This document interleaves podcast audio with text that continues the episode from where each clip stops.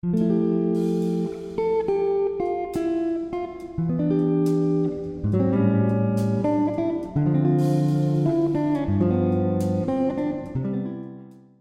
家好，我是校长爸爸黄能汉。嗯，今天要来跟大家聊一聊，儿子要穷养，女儿要富养。这个标题很有意思，我在网络上看到有专家这么说的。他说，养小孩不一样，哎，儿子呢要让他吃苦，将来呢能够刻苦耐劳，将来呢能够在社会上立足打拼。那至于女儿呢，这个呢要富养的原因呢，就是要养得她有眼界、品味高。眼光高，将来呢，他比较会选择对象。可是我深深不以为然，我觉得这样的一种教养实在很难接受。为什么这么讲呢？第一个，如果说刻苦耐劳对于人生的未来是很重要的，那为什么女儿就不用学吃苦？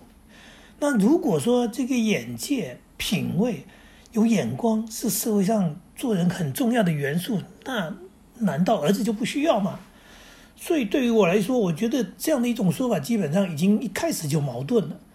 那竟然有很多人赞同，而且我更不能了解的是说，如果我们家里没有钱，你要如何富养这个女儿？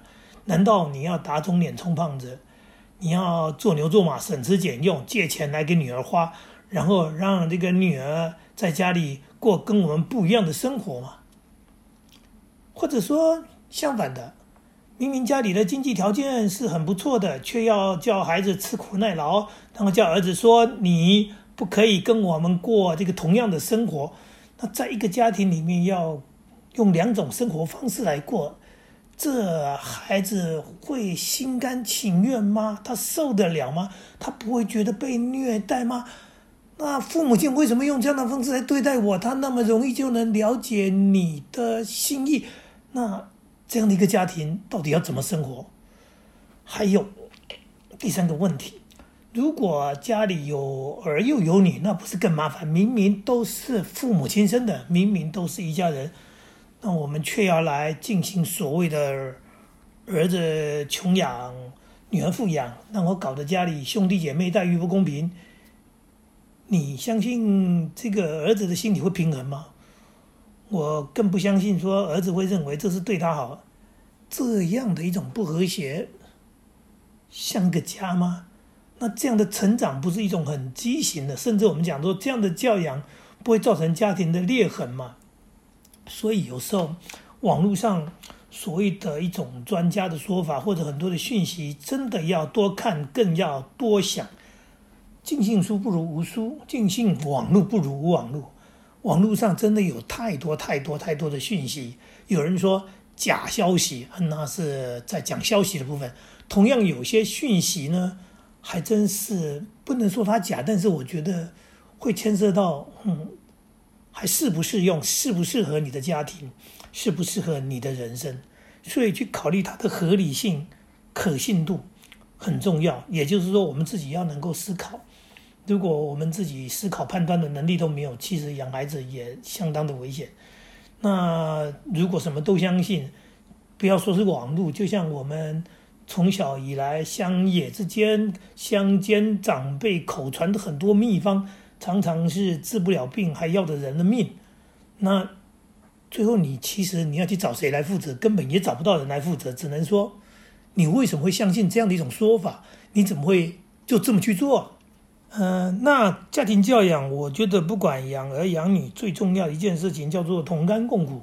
所谓的同甘共苦，是应该说，我们依照自己的家庭经济能力状况在养小孩，这是很现实的状况。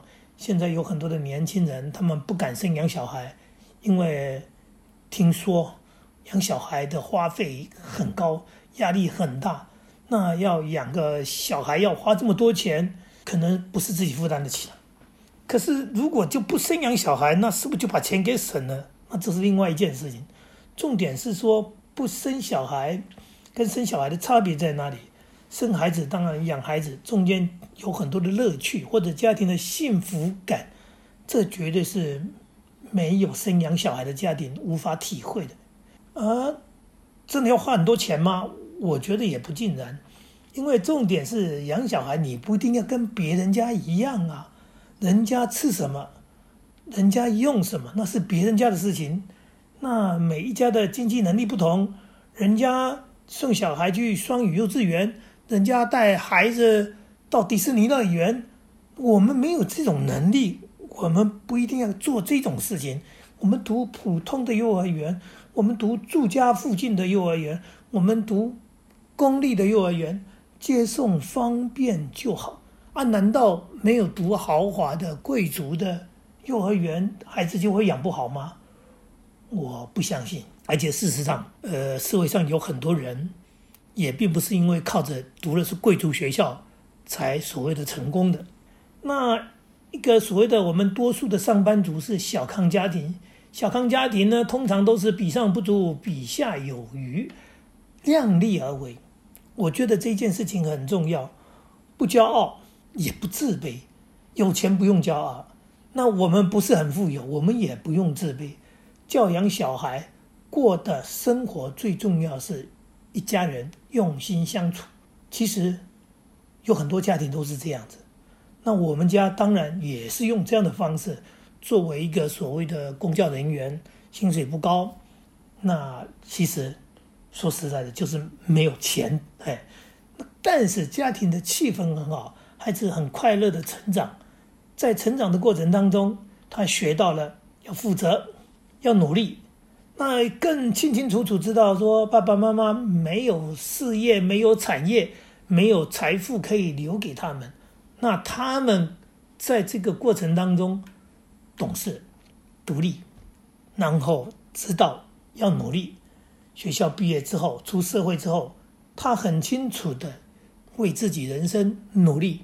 打拼，这就是穷养吗？其实也不是穷养，这叫做正常的养嘛。其实多数人家里都没有事业可以继承，都没有所谓的很多钱。简单的说，呃，富二代是少数人，多数人不是富二代。那正常的家庭，我们这样的一个所谓的，嗯，经济能力并不是很强，但是一家人同甘共苦的长大。刚刚讲的，因为气氛好，因为很快乐。他没怨言的，他不抱怨的，因为快乐比什么都重要。那经济能力不好的家庭，难道就不能生小孩吗？穷也有穷的养法，经济不佳是一个事实。那既然是一个事实，我们就面对吧。哎，让孩子跟着大人吃苦吧。为什么？因为就只能吃苦啊！一家人省吃俭用，认真努力的过生活。不能读私立学校，我们读国民义务教育，没有钱补习，就不补习，就自己用功点嘛。如果呢没有办法靠读书走这一条路，那也可以好好所谓的学习一技之长，或者说在读书的过程当中，你只要有志气、努力，你申请助学贷款，全家人一条心，大家一起吃苦，一起努力。有骨气、有志气，一样可以教养出人才来的。富有富的养法，我们不能嫉妒人家。毕竟有些人真的经济条件很好，他可以用好的东西，他可以过优渥的生活，他可以读昂贵的私立学校，他有能力支持孩子很小就开始学才艺，呃，学外语，培养气质，甚至规划出国游学、留学。那这样的家境富有是一种良好的条件，它可以支持孩子做更多。嗯，如果孩子喜欢艺术、喜欢音乐、喜欢文学，其实那也可以不用考虑说将来学这个能不能赚钱。呃，因为家里有能力嘛，做父母的真的可以让孩子尽情的学习，开心的走他要走的人生路，不用考虑经济问题，这是很美好的事情。我讲的这么多，其实还是那四个字，就是同甘共苦嘛。嗯，家庭的经济能力不一样嘛。我们学校教育里面不断的在讲说个别差异，因材施教。是啊，没错啊，每个人就不一样嘛。那我们所谓的因材施教，也就是因为不一样才要因材施教。所以家庭教育其实是同样的道理，你要看自己的状况，要看自己的能力跟条件。简单的说，不用去管亲戚朋友、同事邻居，他们家是他们家，我们家是我们家，每一家不一样，不用去跟别人比较，依照自己的情况，依照我们拥有的条件，甚至是某些的优势去生活，去教养小孩，然后去发挥，去发展，发展什么？发展我们的优势的部分。有些人上下班很固定，钱不多，但是他多的是什么？就是稳定的生活节奏，可以跟孩子在一起的时间比较多。刚刚说的这个陪伴，可能是有很多很忙碌的有钱人做不到的，所以这就是你的优势啊。那每一个人不一样，穷困的家庭是站在低点低处，努力的往上爬。那我们教养出吃苦耐劳的奋斗的孩子，可能还可以培养出所谓的白手起家的企业家。富贵人家呢，站在高处，站在高点，你应该是培养出有远见、有眼光的孩子。然后啊，我们家原有的事业财力作为基础，去发展、去扩张，让成功更成功，这是富二代才真正有的意义。是顺势而为，用自己的优势、自己的条件去教养小孩，所以千万不要忘记了，环境是教养小孩当中非常重要的因素，而我们让孩子生长的这个家庭，就是他生活当中最重要的环境。明明是这样的状况，就不用强迫，也不要伪装。不用去学习别人、模仿别人，不要忘了自己跟别人就是不一样。你收入不够高，你打肿脸充胖子，你也跟着你的同事、跟着你的亲戚要把孩子送去双语的、送去读贵族的私立学校，这样的逆势而为，说实在的，应该是失败的几率高多了。不管怎么说。富有肯定是一种强大的力量。如果家长懂得如何好好的运用来栽培孩子，这绝对是个优势。千万不要因为家里富有，让孩子养尊处优，最后呢就养成了纨绔子弟，然后吃喝玩乐很专长，其他的能力都没有。那古人说富不过三代，其实并不是真的，而是在看某些。这些富有的家庭，父母亲不懂教育，不懂得运用家庭的力量来推升孩子，反而让钱财来腐败了孩子，腐败了自己的家庭教养。这正是社会上大众一直在嘲笑暴发户的原因，因为除了有钱，脑袋里面没有思想，所以才会去教养出这样的孩子。但是富有是一种力量，贫穷也是一种力量。不要自卑，英雄不怕出身低。我们要运用的是“人穷志不穷”来激励孩子，让孩子比别人更勤劳、更勤奋，让孩子呢比人家更坚强、更勇敢。为什么？因为没有山可以靠，所以就要靠自己。千万不要带着孩子被贫穷打败。如果只是抱怨，如果因为穷，只是在那里怨天尤人，毫无志气，自甘堕落，往下沉沦，然后一直说社会不好，一直抱怨自己穷苦，运气不好，这样子只会一代不如一代，永远都翻不了身的。